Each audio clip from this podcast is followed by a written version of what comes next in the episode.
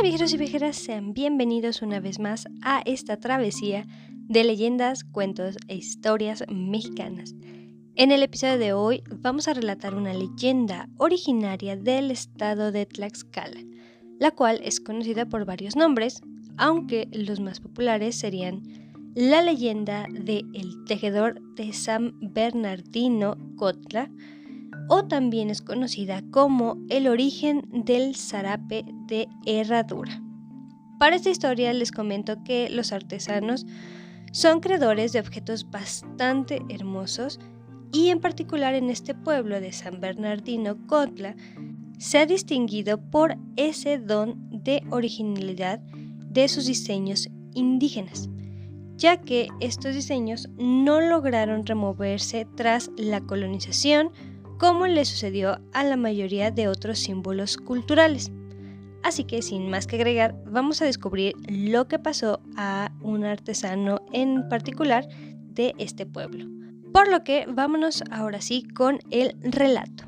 Uno de los diseños tradicionales que se labraban en los harapes que se elaboraban en San Bernardino Contla, en el estado de Tlaxcala, es el de las cerraduras de caballo en color negro. Su origen ha dado lugar a una leyenda que se narra a finales del siglo XIX en el barrio de Tlacatepec.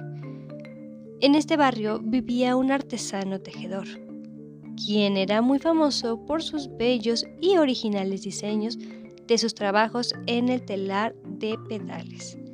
Todo el pueblo lo conocía y apreciaba, y su fama se había extendido a todo el estado pues era todo un artista honrado y humilde. En cierta ocasión, un caballero muy rico y elegante, que vivía en el pueblo de Apatatitlán, decidió ir con el artesano para que le tejiese un zarape blanco que tuviera un diseño muy original, pues estaba seguro de que era el único capaz de darle gusto. Sabía que sus clientes más exigentes siempre quedaban completamente satisfechos con su trabajo. Llegó al pueblo este señor de San Bernardino y preguntó por la casa del tejedor. Cuando le dieron las señas, este se dirigió a ella muy contento. Habló con el tejedor y le dijo lo siguiente: Buen hombre, he venido a verlo desde donde vivo con el fin de que me teja un hermoso zarape. Pero eso sí, el diseño debe ser original y nunca antes visto. El artesano con esta condición aceptó el encargo y el reto. Al día siguiente, el caballero volvió a ver a el tejedor, el cual aún no había encontrado un diseño especial tal como se lo había pedido. El caballero simplemente se fue tras la respuesta. De esta manera pasaron varios días y semanas, casi cumpliendo un mes.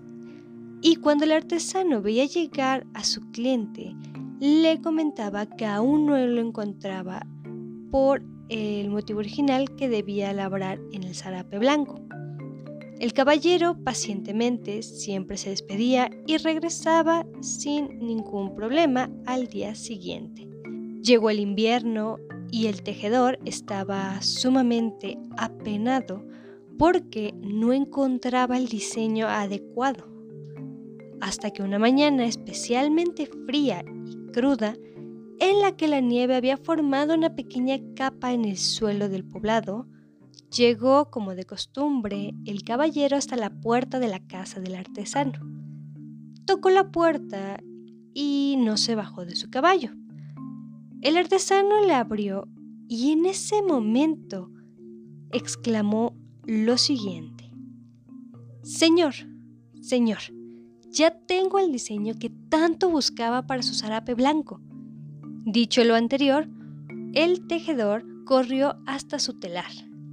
Mientras tanto, el hombre bajó de su cabalgadura, la aseguró en la rama de un árbol y se metió en la casa del tejedor y llegó hasta donde se encontraba el telar. Vio que el tejedor estaba labrando en el zarape unas hermosas herraduras negras.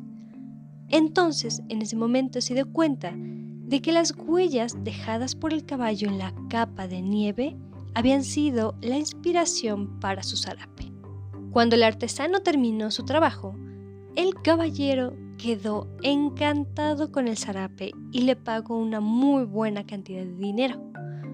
Con el tiempo, el diseño se fue copiando, pues a todos les encantaba. Pasó el tiempo y ahora es uno de los diseños que hacen famosos a los zarapes del pueblo de San Bernardino Contla. Así que hasta aquí sería la leyenda del episodio de hoy por lo que vámonos con nuestra despedida. Antes que nada, pues me gustaría agradecerte por seguir escuchando los episodios que subo semanalmente. Y bueno, también si te ha agradado este capítulo o algún otro, te agradecería si me pudieras apoyar a compartir ya sea el podcast o el canal de YouTube que también puedes encontrar como el Legendarium de México. Al igual que si te ha agradado un episodio en particular, pues también lo puedes compartir y seguir conociendo más leyendas de México. Por otro lado, si eres un nuevo oyente, también te invito a que me sigas para que puedas conocer México a través de todas sus historias y cuentos y mitos. Al igual que, bueno, si no te agradó el episodio no te agrada el podcast, no te preocupes, no pasa nada. Nosotros seguiremos aquí relatando más leyendas de México. Y sin nada más que agregar, te deseo que pases una muy bonita mañana, una excelente tarde o una amena noche. Que en el momento que estés escuchando este episodio tengas un muy bonito día. Y bueno, no me puedo ir sin despedir con mi usual frase, la cual es la siguiente. Las casualidades ni las coincidencias existen, únicamente existe lo inevitable.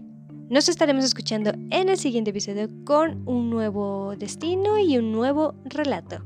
Hasta la próxima. Bye.